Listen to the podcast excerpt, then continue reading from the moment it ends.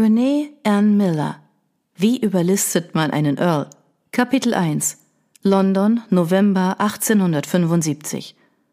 Eine Flasche Highland Whisky sollte eigentlich ausreichen, damit ein Mann seine Reue vergessen konnte. Hayden Milton, der Earl of Westfield, atmete schwer aus. Doch wie üblich bewirkte der Alkohol kaum mehr, als seinen Gleichgewichtssinn zu kompromittieren.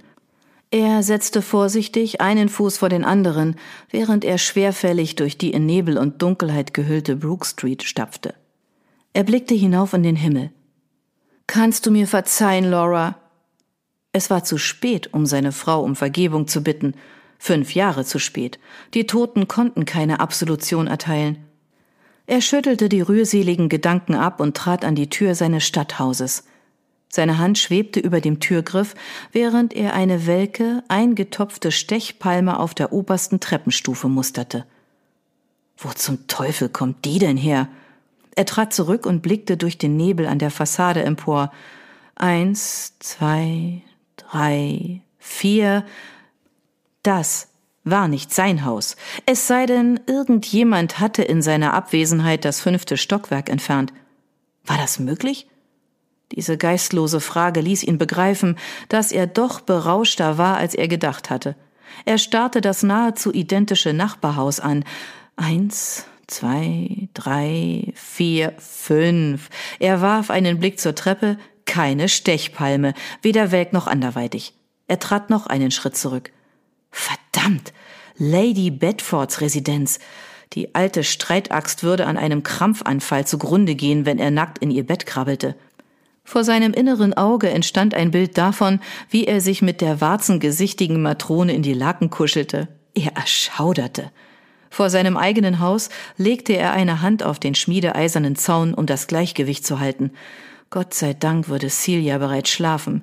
Das Kind sollte nicht erleben, dass er hin und her wankte wie ein Schiff auf hoher See. Schritte störten die Stille der frühen Morgenstunden. Er drehte sich um, als eine zierliche Frau aus der Dunkelheit geeilt kam. Sie blieb unmittelbar vor ihm stehen, das Gesicht nach unten geneigt. Eine blasse Hand hielt die Kapuze ihres schwarzen Umhangs auf ihrem Kopf fest. Die Frau hob das Gesicht und zwei schräg stehende grüne Augen blickten ihn an. Adele. Es hatte eine Zeit gegeben, in der ihn ihre katzenhaften Augen fasziniert hatten, doch die Affäre hatte nicht lange angehalten. Diese Frau bewegte sich irgendwo zwischen unvernünftiger Torheit und völligem Wahnsinn. Zu unbeständig, selbst für ihn. Sie hob den Arm und Mondlicht funkelte auf der Duellpistole, die sie in der Hand hielt. Ah, dann ist also mein Tag der Abrechnung gekommen. Adele, meine Liebe, ist es so weit gekommen? Mord? Ein animalisches Lächeln krümmte ihre Lippen. Oh, Hayden, ich habe nicht vor, dich zu töten. Obwohl sie langsam sprach, klangen die Worte undeutlich. Anscheinend war er nicht der Einzige, der seine geistigen Fähigkeiten mit Alkohol betäubt hatte. Oder in Adels Fall mit der Opiumtinktur, die sie sich zur Gewohnheit gemacht hatte. Sie grinste und senkte die Pistole. Der Lauf, der zuvor auf seine Brust gerichtet war, deutete jetzt auf sein Gemächt. Sie gab ein leises, verbittertes Lachen von sich. Nein, mein Liebster, ich gedenke lediglich, dich zu verstümmeln. Nur eine Frau konnte darauf kommen, ihn zu kastrieren. Ein Mann hätte direkt auf sein schwarzes Herz gezielt. Adele hob eine Augenbraue. Erwartete sie eine Reaktion? Hatte sie gedacht, er würde auf die Knie fallen und um sein Leben betteln? Aussichtslos. Zumindest am Todestag seiner Frau. Sein eigenes Dahinscheiden kam ihm vor wie eine passende Wende des Schicksals. Du Hund, sag irgendwas, zischte sie. Los, tu es. Diese Worte hallten durch seine Gedanken und kitzelten auf der Zungenspitze. War er so verrückt wie Adele oder hatte ihm der Alkohol den Verstand vernebelt? Er blickte zum Fenster von Celias Schlafgemach. Um des Kindes willen würde er bei klarem Verstand bleiben müssen. Er hatte am Grab seiner Frau gestanden und versprochen, für das Kind sein Bestes zu geben. Er würde Laura nicht enttäuschen, nicht schon wieder. Er richtete den Blick wieder auf die antiquierte Pistole. Die reich verzierte Waffe wog bestimmt über zwei Kilogramm.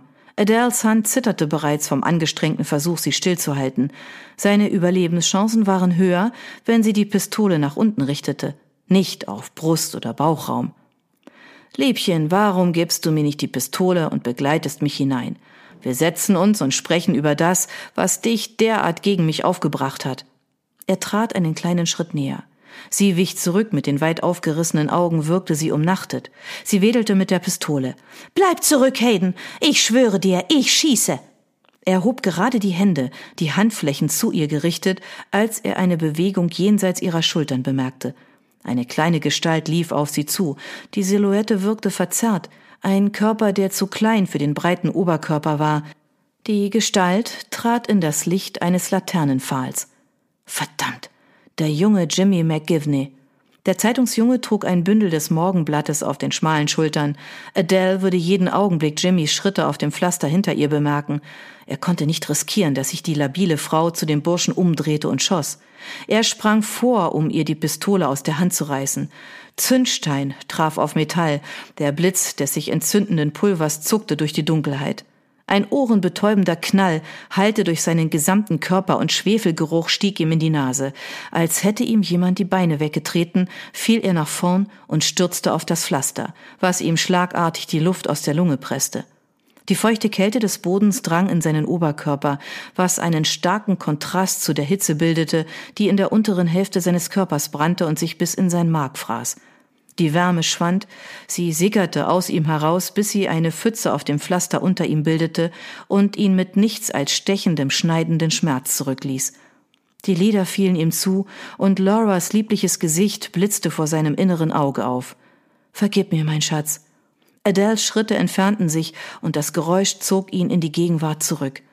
Er zwang sich, die schweren Lider zu öffnen.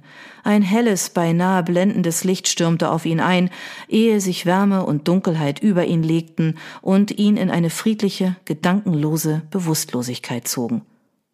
Kapitel 2 Sophia Camden warf die Tür auf und stürmte ins opulente Schlafgemach des Earl of Westfield. Der dunkle Raum roch nicht wie ein übles Krankenzimmer, es fehlte der Geruch nach altem Schweiß, Salben und Exkrementen. Nein, es roch nach Seife, frischen Bettlaken und Bienenwachs, nach Reichtum, Dienerschaft und Immunität gegen die Verheerungen, denen die Armen ausgeliefert waren. Sie hielt ihre kleine Paraffinlampe in die Höhe, während sie den Raum durchquerte und beleuchtete damit seine Lordschaft, der sich im Himmelbett hin und her warf. Er wand und drehte sich, als würde er mit dem Teufel höchstpersönlich ringen, und die Obszönitäten, die er ausstieß, hätten selbst Lucifer die Ohren versenkt. Fieber? Ihre Eingeweide verknoteten sich. Sie hätte nach dem Gentleman sehen müssen, als sie spät am vergangenen Abend eingetroffen war und die Haushälterin ignorieren sollen, die sie gewarnt hatte, ihn nicht vor dem Morgen zu stören. Die Furcht kroch ihr den Rücken hinauf, während sie die Lampe und ihre schwarze Doktortasche auf einer niedrigen Kommode abstellte und zum Bett eilte. Es war fast völlig dunkel und Schatten verunstalteten Westfields Gesichtszüge, doch sie erkannte, dass seine Augen geschlossen waren. Ruhig, entspannt euch, Lord Westfield. Als hätte sie irgendeine magische Beschwörung ausgesprochen, verstummte sein Gemurmel und sein kämpfender Körper beruhigte sich. Sie legte ihre Handfläche auf die feuchte Haut seiner Stirn, warm, aber nicht fiebernd. Sie atmete angespannt aus. Gott sei Dank, nur ein Albtraum. Verständlich, nachdem er angeschossen wurde. Die Zeitung hatte von einer verhüllten Frau berichtet, die vom Tatort geflohen sei. Westfield habe behauptet, seine Angreiferin nicht gekannt zu haben. Sie lehnte sich vor und glättete die zerwühlten Decken. Ein maskuliner Geruch stieg zu ihr empor. Er erinnerte sie an Bisamäpfel, die mit Nelken gespickten Orangen, die sie im Atelier ihres Großvaters verteilt hatte, um den beißenden Geruch des Terpentins und der Farben zu überdecken. Der vertraute würzige Geruch wirkte beruhigend. Beruhigend? Das wenige, was sie seit ihrer Ankunft über seine Lordschaft erfahren hatte, war alles andere als beruhigend. Die Haushälterin hatte wenig preisgegeben, doch nachdem Mrs. Beecham sie zu einem Schlafgemach gegenüber von Westfields Räumen geführt hatte, hatte sie ein junges Dienstmädchen mit frischem Bettzeug zu ihr geschickt. Alice war weitaus mehr zum Tratschen aufgelegt gewesen und hatte getrellert wie eine junge Lerche, die plötzlich bemerkt, dass Gott sie mit einer melodiösen Stimme gesegnet hat. Alice hatte sie darüber informiert, dass sie Westfields dritte Pflegerin in weniger als drei Tagen war, eine Tatsache, die Westfields Schwester bei der Einstellung verschwiegen hatte. Sie presste die Lippen zu einer dünnen Linie zusammen und glättete die reich verzierte Bettdecke aus marineblauem Damast.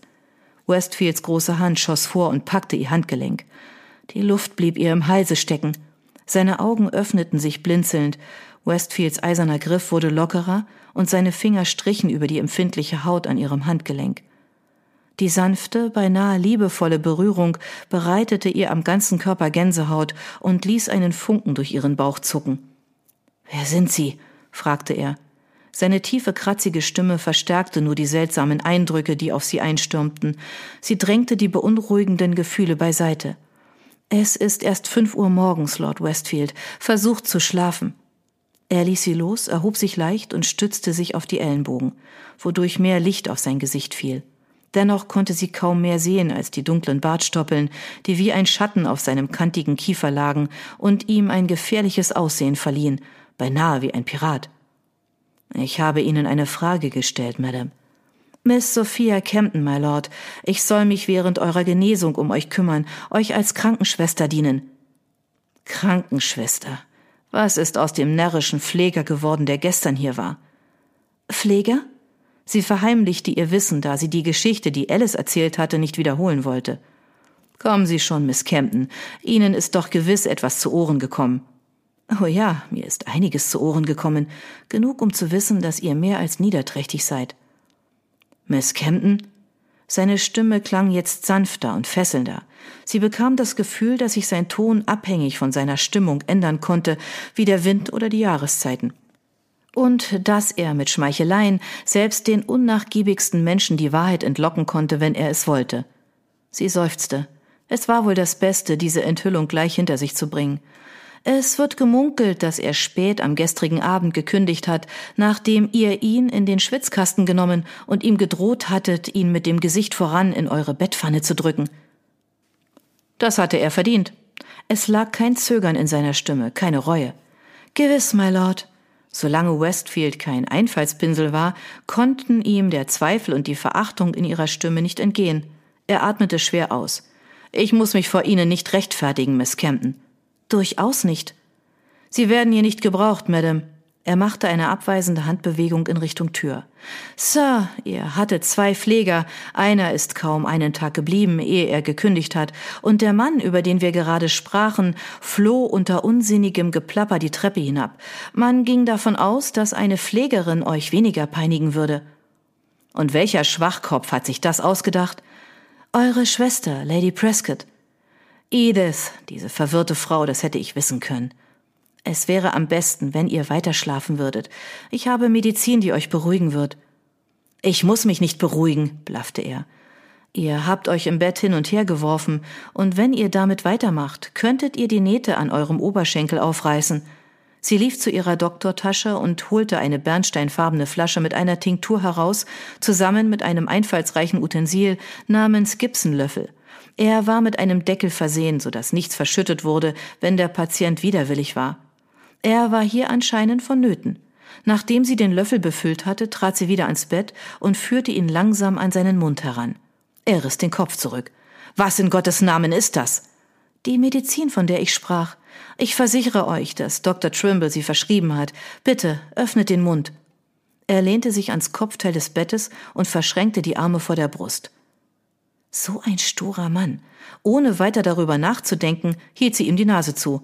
Er öffnete den Mund, höchstwahrscheinlich, um ihr die Meinung zu sagen, doch bevor er ein Wort herausbekam, schob sie den Löffel zwischen seine Lippen, neigte ihn nach hinten und zog ihn in einer flüssigen Handbewegung wieder heraus. Er hustete, wischte sich mit dem Rücken seiner großen Hand über den Mund und starrte sie an.